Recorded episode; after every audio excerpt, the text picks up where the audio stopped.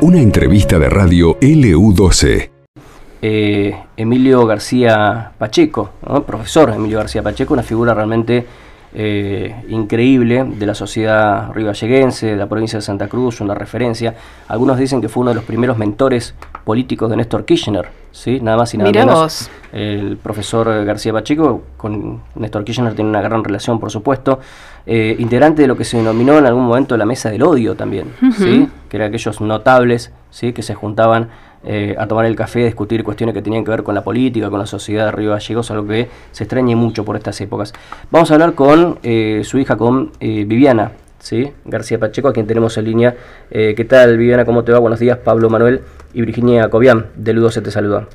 Buenos días, Pablo y Virginia. Muchas gracias por muy buen día, gracias por llamarme y buenos días a toda la audiencia.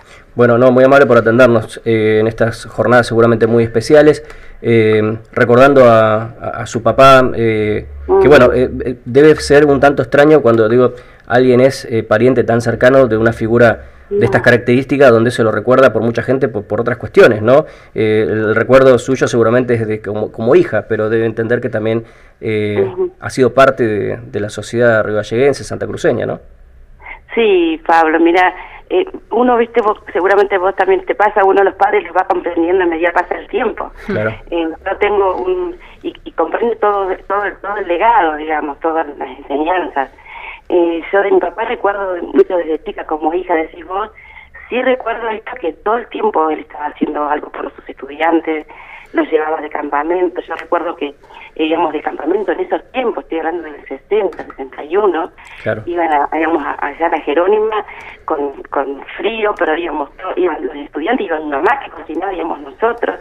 Eh, siempre él tenía, yo recuerdo esta cosa de su frase, decía, ¿por qué nosotros estamos acá en Río no podemos podemos tener un no podemos hacer un campamento? ¿Por qué nosotros no? Y eso lo impulsaba a, a, a hacer muchas cosas. Así que tengo recuerdo desde chica que en mi casa siempre había un plato más o alguien porque si venía alguien o había que hacer algo por la comunidad. Eso era como una cosa que, traían ¿no? nuestros viejos, ¿no? Y eso es muy importante.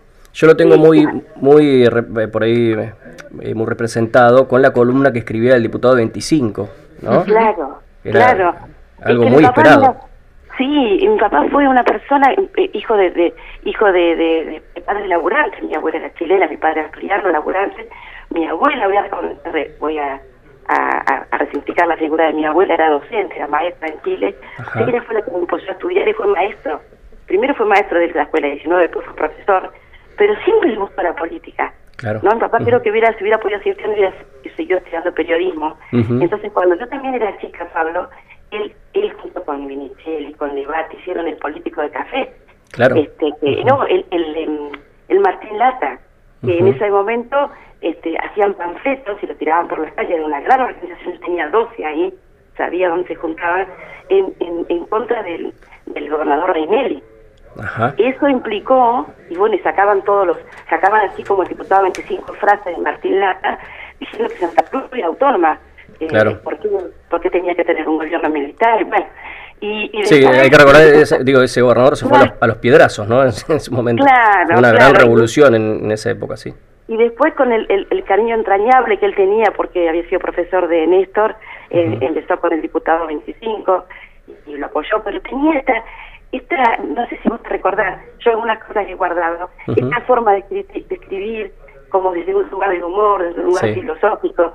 La mirada era este, muy humana, digamos, si bien era estratégica y era y era este eh, todo el mundo la quería escuchar que tenía programas en la radio con, con también otro gran amigo con don Justo Lerena con Justo Lerena. una mirada de la política este de, eh, eh, incisiva humorística irónica pero también muy humana. Sí. eso también Sí, y te quería decir eso precisamente, que tenía mucha ironía y mucho sarcasmo también a la hora de escribir. Claro. era muy sarcástico. Sí, sí, sí, sí, pero siempre nunca era con una agresión. No, por supuesto. No, no, no, no, claro, eran otros tiempos también. con, otro, con otro respeto. Eh, la verdad que es una figura muy importante y cuando eh, comentan esto de, de, que fue uno de los mentores de Néstor Kirchner en, términos políticos y demás, ¿qué, qué pensás? ¿Qué, ¿Qué pasa por tu cabeza? ¿Están así? Yo y, yo yo creo que él fue un fue, fue muy cercano con sus con sus estudiantes y viste que está esa anécdota que también además como mi papá participaba mucho en los clubes él pensaba que la vida si vos estabas en una comunidad, vos tenías que ser partícipe y hacer algo gratuitamente por esa comunidad. Entonces, bueno, con del Hispano, eh, de la Casa España, de los amigos de la Iglesia Catedral para cambiar a todos los pisos. Entonces ahí, desde el deporte, porque él además pensaba que el deporte realmente era una herramienta para trabajar valor y para trabajar la integración y para trabajar que todos pudieran convivir. Ahí, eh, y además era docente de la, de la, de la gran escuela eh, de Guatemala, de la escuela que ahí enfrente, que estaba acá frente a la escuela 1, ¿no? estaba, estaba la escuela 1, ahí fue docente de Néstor, y realmente él tenía, me parece que, eh, no, no, sé si, no, yo no diría que mentor, porque Néstor fue como propio, él hizo sus cosas propias, pero yo creo que él fue una, como de sostén en, cuestiones complejas de cuando era joven, lo, lo instaron a, a seguir y, a empujar y a pesar de las dificultades estar este siempre de pie y peleándola, me parece, ¿no? Después creo que en esto tuvo peso, peso propio, pero sí tenían un, un, gran cariño, mi papá tenía un gran cariño porque lo conocía y pues sabía de su, de su personalidad y de su y su forma de ser y bueno y lo acompañó desde, desde la área deportiva y después por supuesto, la campaña, ¿no? Bien, eh, para ir finalizando, de Viviana, estamos hablando con Viviana García Pacheco, hija de eh, recordadísimo eh, García Pacheco, profesor, también periodista, porque en realidad, bueno, decías, no, no estudió periodismo, pero, pero ejerció el periodismo, entre otras cosas. hace no mucho tiempo hubo una inauguración del albergue del Centro Provincial de Alto Rendimiento, ¿no?, que lleva su nombre. Sí, sí, yo te agradezco tanto que me dé este espacio, porque yo quiero agradecer a la gobernadora, la doctora Alicia Kirchner, eh, eh, porque eh, ella fue la que pensó, me llamó y dijo, quiero poner al albergue el profesor Emilio García Pacheco, en, yo creo que no era eso, digamos, que él fue una persona que estuvo cerca de los estudiantes, que siempre puso el deporte como herramienta de integración y de desarrollo humano, y además porque a mí qué me pasó, o que yo, tiene que ver con, con la historia que él tuvo en los clubes, y en esto no puedo dejar de decir el hispano, que estaba con, con Miguel Casal, con Manzanares, con, con tanto Pace y con tanta gente que yo recuerdo que yo era chica, Pablo, y se hacía en mi casa comida, también estaba Micheli, porque había que juntar plata para para para hacer el plus, para, ¿viste? para bueno, para trabajar por la comunidad, porque si no, no tenía sentido. Entonces, para mí, yo quiero agradecer este gesto, yo cada vez que entro por la,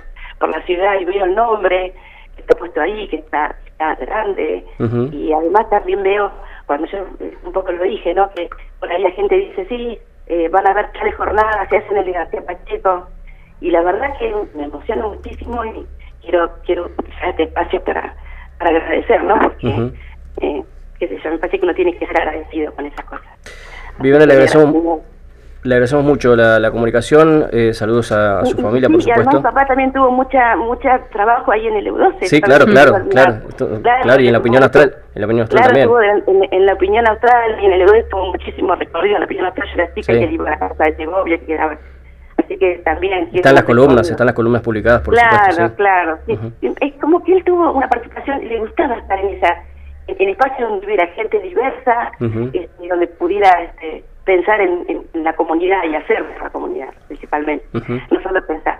Así que bueno, mi, ver a mí el nombre ahí cada vez que entro o que lo nombran, viste, lo, tengo, hay que ser agradecido y se lo agradezco profundamente. Bueno, por favor. Por un reconocimiento. Y gracias a usted no, por favor, le mandamos saludos. Muchas gracias a usted. Muchas gracias. Que tenga buenos días. Muchas gracias, hasta luego. Viene García Pacheco, profesora también, en este caso recordando a su papá, Emilio García Pacheco, una figura muy destacada ¿sí? de, la, de la cultura y de la sociedad. Polifacético también, ¿no? De la provincia y de Río Gallegos en particular durante muchísimos años. Bien, pasaron cinco minutos de las nueve de la mañana, vamos a hacer un corte, enseguida volvemos.